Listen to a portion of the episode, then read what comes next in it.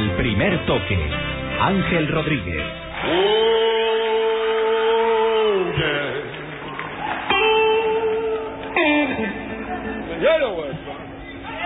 Oh, yeah.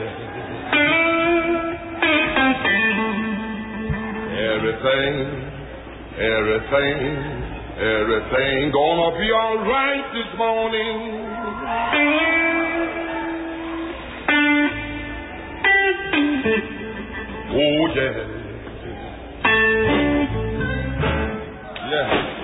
Santiago Segurola nos habla hoy de Tommy Smith.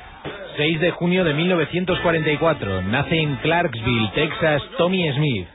Séptimo de 12 hermanos de una familia de granjeros encargados de recoger algodón. Los niños blancos se reían de él por sus ropas de pobre. Años después, sería medalla de oro olímpico en 200 metros. En una época marcada por la segregación racial, Tommy Smith se convertiría en el abanderado del Black Power. Past 21. Minutos de radio para coleccionistas, los Juegos de México en el 68, Santi, muy especiales para ti, ¿no? grandiosos, muy especiales para mí, lo recuerdo perfectamente. Yo, digamos que me aficioné a- al deporte, digamos, que con la misma precocidad que todos los niños, pues con un balón de fútbol en la calle y eh, pues eh, mi hermano me llevó a ver la película de los Juegos Olímpicos de Tokio, la oficial, cuando tenía 8 años, y en el 68, tenía 11 años, eh, se eh, transmitieron los Juegos de, México por televisión, con una diferencia horaria que no me favorecía nada, porque yo tenía que ir al colegio al día siguiente y en mi casa me hacía que me acostara a las nueve y media, diez de la noche. Claro, yo tenía ilusión por ver a todos aquellos atletas que venían precedidos en los meses anteriores por unos récords mundiales importantísimos, ¿no? Por ejemplo, el de 100 metros, el de 200 metros, eh, eran un momento fantástico dentro del deporte y también dentro de la escena social. Era un año de gran turbulencia. Habían asesinado a Martin Luther King, a Robert Kennedy, los, eh, la, la la Revolución de Mayo, el Mayo francés.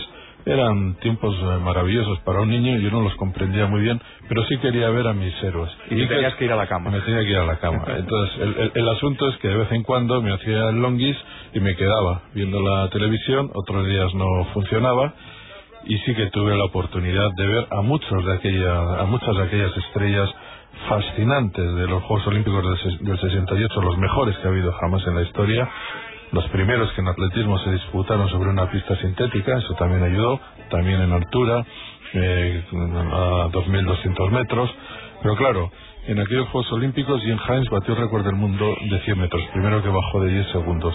Tommy Smith bajó de 20 segundos, primer hombre que bajaba de, de 20 segundos, 19.83.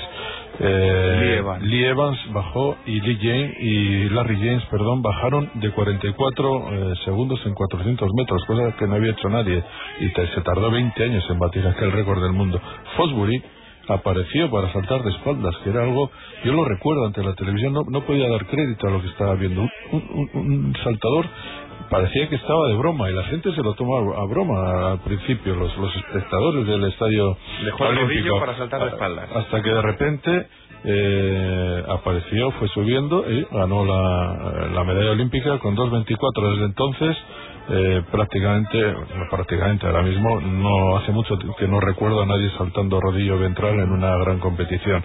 Fueron unos eh, juegos extraordinarios que yo creo que, aunque Bob Beamon. co- coronados por el fabuloso 890 de Bob Beamon, que mejoró en 55 centímetros la marca mundial anterior, permaneció como récord del mundo hasta 1991, sigue siendo la segunda mejor marca de la historia y en aquella en aquel, aquel día extraordinario eh, sacó 71 centímetros de diferencia, casi tres cuartos de metro al segundo. Pero el 16 de octubre apareció un tal Smith venciendo en 200 metros con una marca impresionante.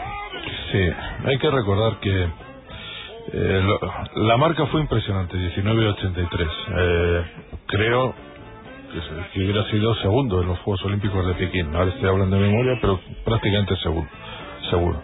Y eh, era una marca fabulosa conseguida por un atleta fabuloso de apenas 24 años. Eh, él nació el día del desembarco de Normandía, el día de, el día de, el 6 de junio de 1944. Era, nació en una familia muy pobre en, en Texas. Su padre era recogedor de, de algodón, séptimo de, tres hermanos. Eh, poco después, o en la niñez, se trasladan todos a California, donde también trabajan como recolectores de, fruta en unas condiciones no tan penosas como, como en Texas, pero también pe- penosas, muy difíciles para una familia que no tenía dinero, que no tenía medios, pero que tenía un chico de, que era un fenómeno en el, en el deporte. Eh, era muy alto, Tommy Smith era un atleta ya en su apogeo de un metro noventa y dos centímetros, delgado, quizá el atleta más elegante que haya visto nunca y también uno de los atletas con más conciencia político-social. Estaba a la altura de los tiempos que corrían. Él estudió en la Universidad de San José State y allí se congregaron alrededor de un profesor de sociología que se llamaba Harry Edwards, antiguo jugador de baloncesto, una persona muy impactante por cómo era, por lo que decía, por el, el mensaje político que lanzaba y también por su personalidad. No me pesaba casi 130 kilos. Alrededor de él se congregaron muchos de los mejores sprinters de, eh, de Estados Unidos y del mundo. A la cabeza de ellos Tommy Smith, Lee Evans, John Carlos y Ronnie Ray Smith. Allí se generó la base para una protesta contra eh, los dirigentes de los Juegos Olímpicos y un posible boicot a los Juegos Olímpicos. Seis o siete meses antes, no, a finales del año 67 se reunieron muchos de los mejores atletas negros y, y deportistas negros universitarios para exigir eh, en cinco puntos eh, eh, ciertas eh, cuestiones que el Comité Olímpico Internacional debía resolver. Por ejemplo, la no admisión de Sudáfrica en, eh, en los Juegos, eh, la renuncia del presidente del COI, Avery Brundage, eh, eh, por su política manifiestamente sectaria, y una serie de condiciones que eh, pillaron por sorpresa al Comité Olímpico Internacional que los trató con un desdén terrible a estos atletas. Entre ellos hay que recordar que estaba nada más y nada menos que Karim Abdul-Jabbar, el que o entonces conocí, entonces con su nombre de pila, Louis Alcindor, se cambió de nombre poco después eh, y era una superestrella de la Universidad de California Los Ángeles, UCLA. Bueno, no hubo un acuerdo, unos eh, no fueron como Louis Alcindor, Karim Abdul-Jabbar y otros fueron los atletas. Eh, la mayor parte de los atletas americanos no renunciaron, participaron en las pruebas de selección olímpica en Salt Lake Tahoe y entre ellos estaba Tommy Smith que eh, con 24 años tenía el récord del mundo de 400 metros, era el mejor atleta de 200 y eh, también era un, un magnífico atleta también de 100. Eh, con todo ese bagaje se presentaron los Juegos Olímpicos de México. Llegan a esos Juegos Olímpicos, hay que decir que no hemos podido conseguir ningún sonido porque ya se encargó el Comité Olímpico Internacional de que todos desaparecieran. En el libro oficial de los Juegos Olímpicos de, de México eh, no hay ninguna mención a lo que ocurrió en aquella carrera, ni fotografías. Eh, quisieron silenciar todo lo que sucedió en aquello, aquellos momentos para mí memorables. Yo, de verdad, es una de las cosas que guardo más en mi memoria como aficionado al deporte. ¿Qué pasó en esos Juegos?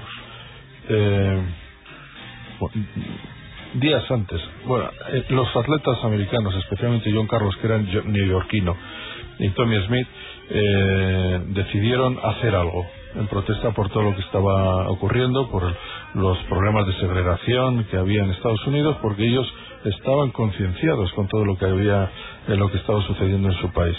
Eh, John Carlos era un típico neoyorquino, echado para adelante, eh, chuleta, y Tommy Smith era un tipo tímido, retraído.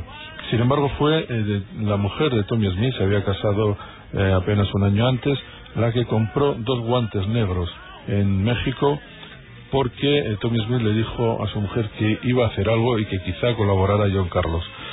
Eh, primero eh, ocurrió lo que tenía que ocurrir.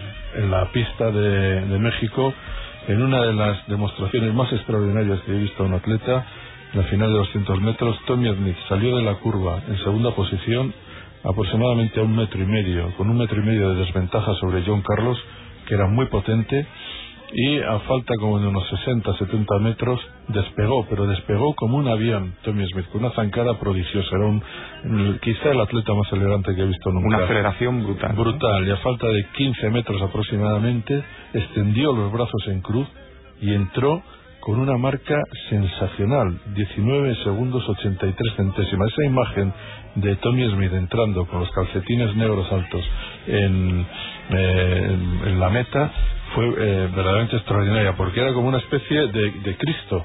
Eh, una imagen impactante, pero lo, lo, mejor ocurrió después. En el vestuario, poco antes de salir, eh, se reunió con John Carlos y le entregó un guante. Le dijo, yo me voy a poner el derecho, tú el izquierdo. Se subió la, la manga del chándal hasta el codo, se descalzaron en, en, en el podio y eh, con la participación de un atleta australiano, Peter Norman, que fue sorprendente segundo y que colaboró de alguna manera porque se puso una insignia en favor de los eh, derechos humanos, eh, del proyecto olímpico para los derechos humanos que le entregaron eh, John, eh, Tony Smith y John Carlos, los tres en el podio comenzaron a escuchar el himno americano y con el, en ese momento levantaron el, Tony Smith el, pu el puño derecho, John Carlos el izquierdo y en medio de una estupefacción general en la que se mezclaron eh, aplausos, ovaciones, insultos, abucheos, escucharon el himno con la cabeza gacha y el himno y el, el brazo extendido en un momento que eh, generó verdadera mm, estupefacción.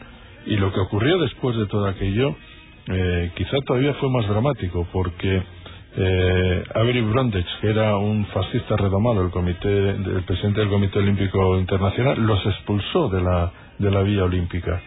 Los expulsó y en realidad expulsó a todos aquellos grandes atletas, no porque los expulsara físicamente, sino porque aquel acto eh, transformó sus vidas. Desde luego, ninguno de ellos tuvo la vida que esperaba.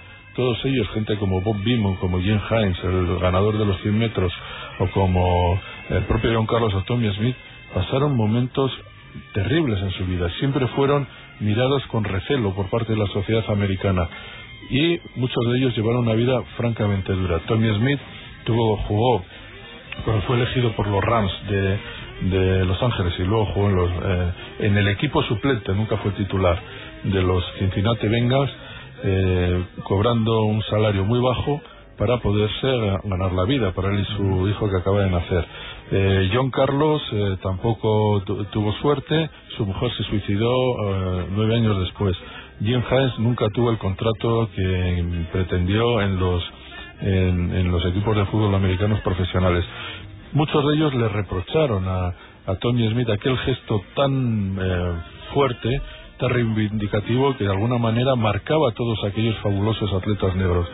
Eh, la realidad de todo aquello al final se ha ido digiriendo eh, Avery Brundage, el, presidente del Comité Olímpico Internacional, quedó retratado como un sectario de, de tomo y lomo y eh, todos ellos, sobre todo Tommy Smith, con el tiempo han sido reivindicados por todos aquellos que muchas veces le criticaron.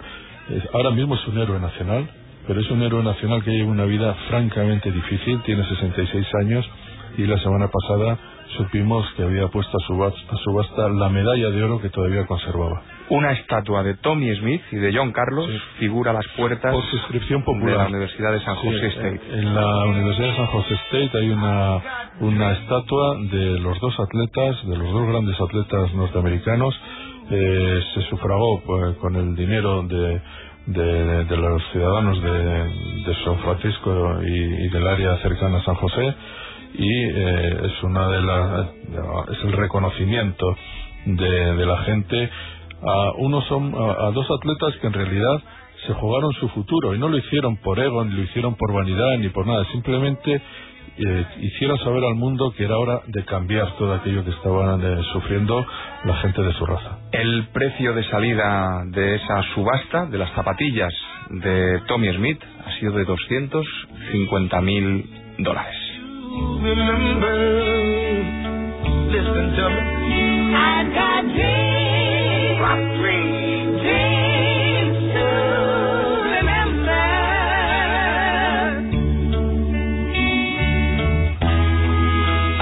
Primer toque, Ángel Rodríguez.